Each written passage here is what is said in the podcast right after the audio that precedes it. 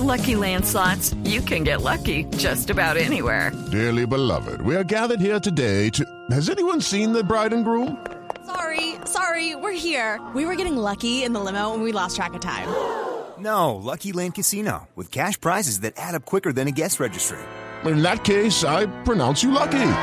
Play for free at LuckyLandSlots.com. Daily bonuses are waiting. No purchase necessary. Void where prohibited by law. 18 plus. Terms and conditions apply. See website for details. Usted está en el radar en Blue Radio. Me complace saludar a esta hora a la diputada Beatriz Becerra. Ella es eh, ni más ni menos que la vicepresidenta de la subcomisión de Derechos Humanos en el Parlamento Europeo y la hemos llamado pues a propósito de la noticia de la semana y la noticia seguramente de los próximos días, la crisis en Venezuela, una situación frente a la cual el mundo se pronuncia y por supuesto estamos muy pendientes, expectantes sobre la posición del viejo continente en relación con Juan Guaidó, el eh, recientemente autoproclamado jefe de Estado interino encargado de Venezuela, eso paralelamente, por supuesto, a la administración que ejerce Nicolás Maduro, quien eh, afirma ser el legítimo mandatario de los venezolanos. Todo en medio de un caos social, de ausencia de recursos, de carencia incluso de elementos eh, quirúrgicos, de alimentos, en fin, una situación muy complicada con dos poderes al mismo tiempo.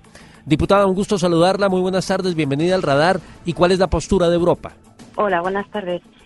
Bueno, la postura de Europa ha quedado expresada, yo creo que de forma inequívoca, a través del comunicado que el Consejo de Ministros, que es eh, la voz de los 28 Estados miembros, eh, emitieron el mismo día 23. Y aunque a mí me hubiera gustado que la Unión Europea dijera de forma explícita y más directa que reconocemos a Guaidó como presidente interino de Venezuela, yo llevo semanas pidiéndolo y creo que es lo, lo adecuado y lo que es pertinente, desde luego, la posición de la Unión Europea es, es muy clara, no es ah, en absoluto equidistante.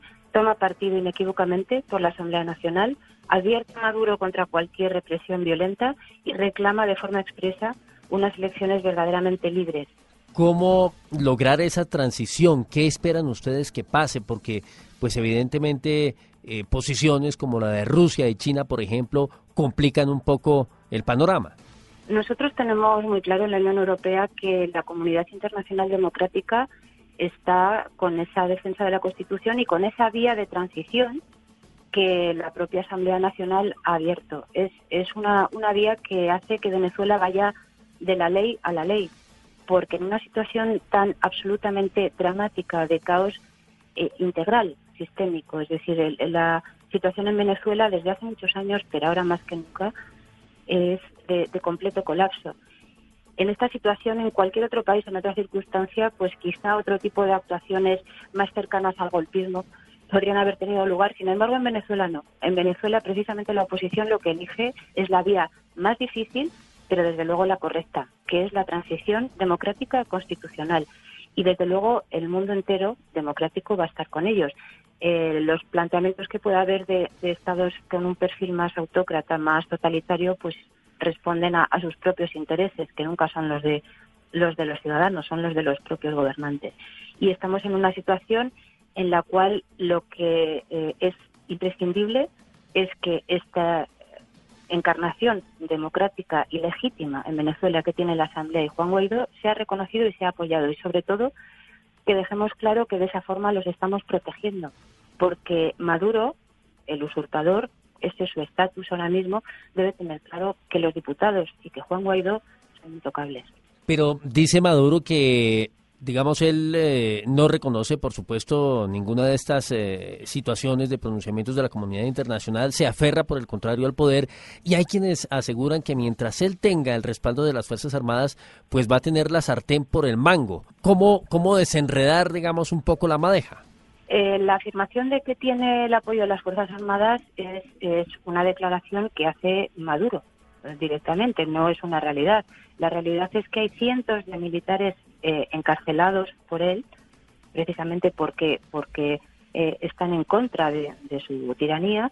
Y lo que es cierto también es que Juan Guaidó, cumpliendo su mandato de presidente encargado, ha llamado ya de nuevo a las Fuerzas Armadas a cumplir también su obligación constitucional. Claro. Y, y ha puesto encima de la mesa una, una ley de amnistía que va a ir adelante este fin de semana. Claro, Por pero esta semana, esa- esta esa- semana, sí. sí, esta semana el, el ministro de Defensa Vladimir Padrino, acompañado justamente por una cantidad, digamos, importante de militares, eh, renovó eh, los votos de lealtad hacia Maduro. Entonces, digamos, pues uno sabe realmente hasta qué punto existe una división marcada al interior de la fuerza pública. Sí, la, división la hay, de hecho, porque ese pronunciamiento de la cúpula que tanto se anunció, en realidad se hizo de forma tardía, deslavazada y, desde luego, no unánime.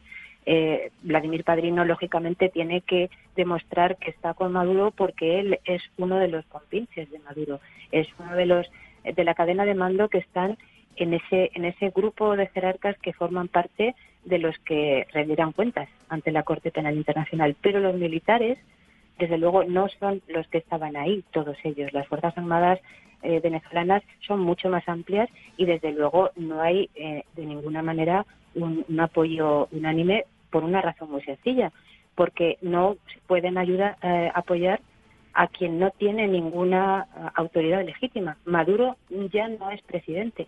Eso es algo que es un hecho, no es una opinión. Maduro desde el día de enero ha dejado de ser presidente de Venezuela. Por lo tanto, no tiene ningún tipo de mandato ejecutivo ni sobre las Fuerzas Armadas ni sobre ningún tipo de, área ministerial eh, en, en Venezuela.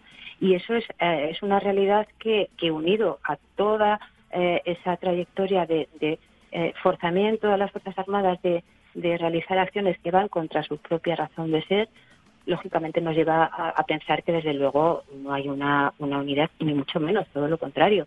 Y, y hemos podido ver en las eh, concentraciones y las demostraciones en la calle del pasado 23 de enero, que no fueron solo en Venezuela, fueron en el mundo entero, que ahí también las Fuerzas Armadas eh, en muchas ocasiones no solamente no hicieron lo que les mandaban hacer, sino que se retiraron. Sí. Eh, ¿Hay algún aviso en particular para los representantes diplomáticos de la Unión Europea en Venezuela? Se lo pregunto porque justamente Maduro acaba de expulsar a la representación de los Estados Unidos, de reiterar que rompe relaciones con ese país, una situación que por demás ha generado una tensión mayor porque la Casa Blanca dice que eh, pues no descarta cualquier medida. Bueno, insisto con, en referencia a lo que decía antes, Maduro no tiene en este momento ningún tipo de autoridad ni legitimidad como para ordenar tampoco, por supuesto, la expulsión de ninguna representación diplomática, porque eh, hoy por hoy la presidencia interina de Venezuela eh, está encargada a Juan Guaidó. Y Sí. Nicolás Maduro no puede expulsar a representantes diplomáticos de la misma manera que no puede gestionar ningún tipo de, de eh, representación o de acción institucional. Eh, y inmediatamente después de, esa, de ese anuncio que hizo de la expulsión, Juan Guaidó, en su capacidad, como digo, después de, de ser juramentado en esta, en esta responsabilidad, de manera expresa ha indicado que, des- que en su, dentro de sus responsabilidades y obligaciones está el mantener esa representación diplomática, no solo de los países eh, externos a- dentro de Venezuela, como la de Venezuela dentro de en los países del exterior. Le cambio la pregunta. Eh, eh, ¿Habrá alguna alerta a los ciudadanos europeos en el sentido de no viajar a Venezuela como medida de prevención frente a la crisis o mientras se resuelve todo este asunto? La, la prevención acerca del viajar a Venezuela no, no viene motivada porque ahora haya una situación que, como digo, es precisamente de una ventana a una transición eh, necesaria. Los ciudadanos europeos y del resto del mundo hace mucho que no van a Venezuela, pero no porque piensen que su representación diplomática no va a estar, sino porque Venezuela lleva sometido a una presión sistemática referida a, la ausencia de seguridad de cualquier tipo de insumo de alimentos, de medicamentos, de atenciones, de servicios, que desde luego eh, no son precisamente un atractivo para que los europeos viajen a Venezuela. Lo que sí es cierto es que hay un millón de europeos que viven en Venezuela. Eso sí, eso es así. Y, y esto es algo que lo tenemos eh, muy claro y precisamente por eso las representaciones diplomáticas en Venezuela están perfectamente al servicio de los ciudadanos y así van a estar. Entiendo. Una pregunta final, eh, diputada, agradeciendo estos minutos valiosísimos para el radar de Blue Radio. Eh, estamos finalizando el mes de enero de este año 2019. ¿La Unión Europea se ha fijado algún plazo para que esa transición se cumpla y qué pasaría si las cosas no se dan en ese plazo? La Unión Europea no tiene que poner un plazo a, a lo que es responsabilidad del gobierno interino de Venezuela hacer.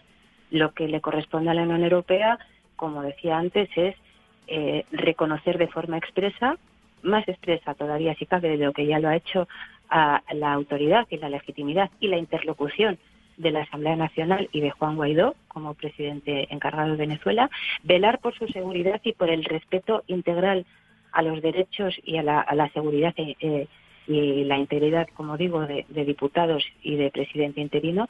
Y, por supuesto, eh, lo que nos eh, parece importantísimo también es que uno de los grandes frenos que ha habido durante todos estos años y con un rechazo durante, como digo, en todas las ocasiones en las que se ha propuesto por parte de Nicolás Maduro de, suministrar ayuda humanitaria, ahora eh, con la apertura de, esa vía humanitaria se va a hacer. Juan Guaidó en la comunicación, en el pronunciamiento que ha hecho hoy, eh, ha anunciado de nuevo que esa eh, necesidad imperiosa que había de recibir ayuda externa se va a poder recibir. Por lo tanto, para nosotros eso es prioritario y lo que vamos a estar es alineados y apoyando esa, esa transición, como digo, de la ley a la ley que va a hacer la, propia Asamblea y el presidente interino de, Venezuela y con nosotros van a contar para eso. Y también, por supuesto, sabiendo que en todo momento respetamos y estamos muy atentos a las indicaciones que eh, la Organización de Estados Americanos y también el Grupo de Lima dentro de su trabajo sistemático eh, lo que ellos hagan, nosotros vamos a, colaborar y a trabajar con ellos junto al resto de los organismos internacionales, Naciones Unidas y, todos los que están trabajando en ese, en ese entorno que es de una complejidad y de una importancia extrema. Muy bien, es la vicepresidenta de la Subcomisión de Derechos Humanos del Parlamento Europeo. Diputada Beatriz Becerra, muchas gracias por atendernos. Muchas gracias a ustedes. Un saludo.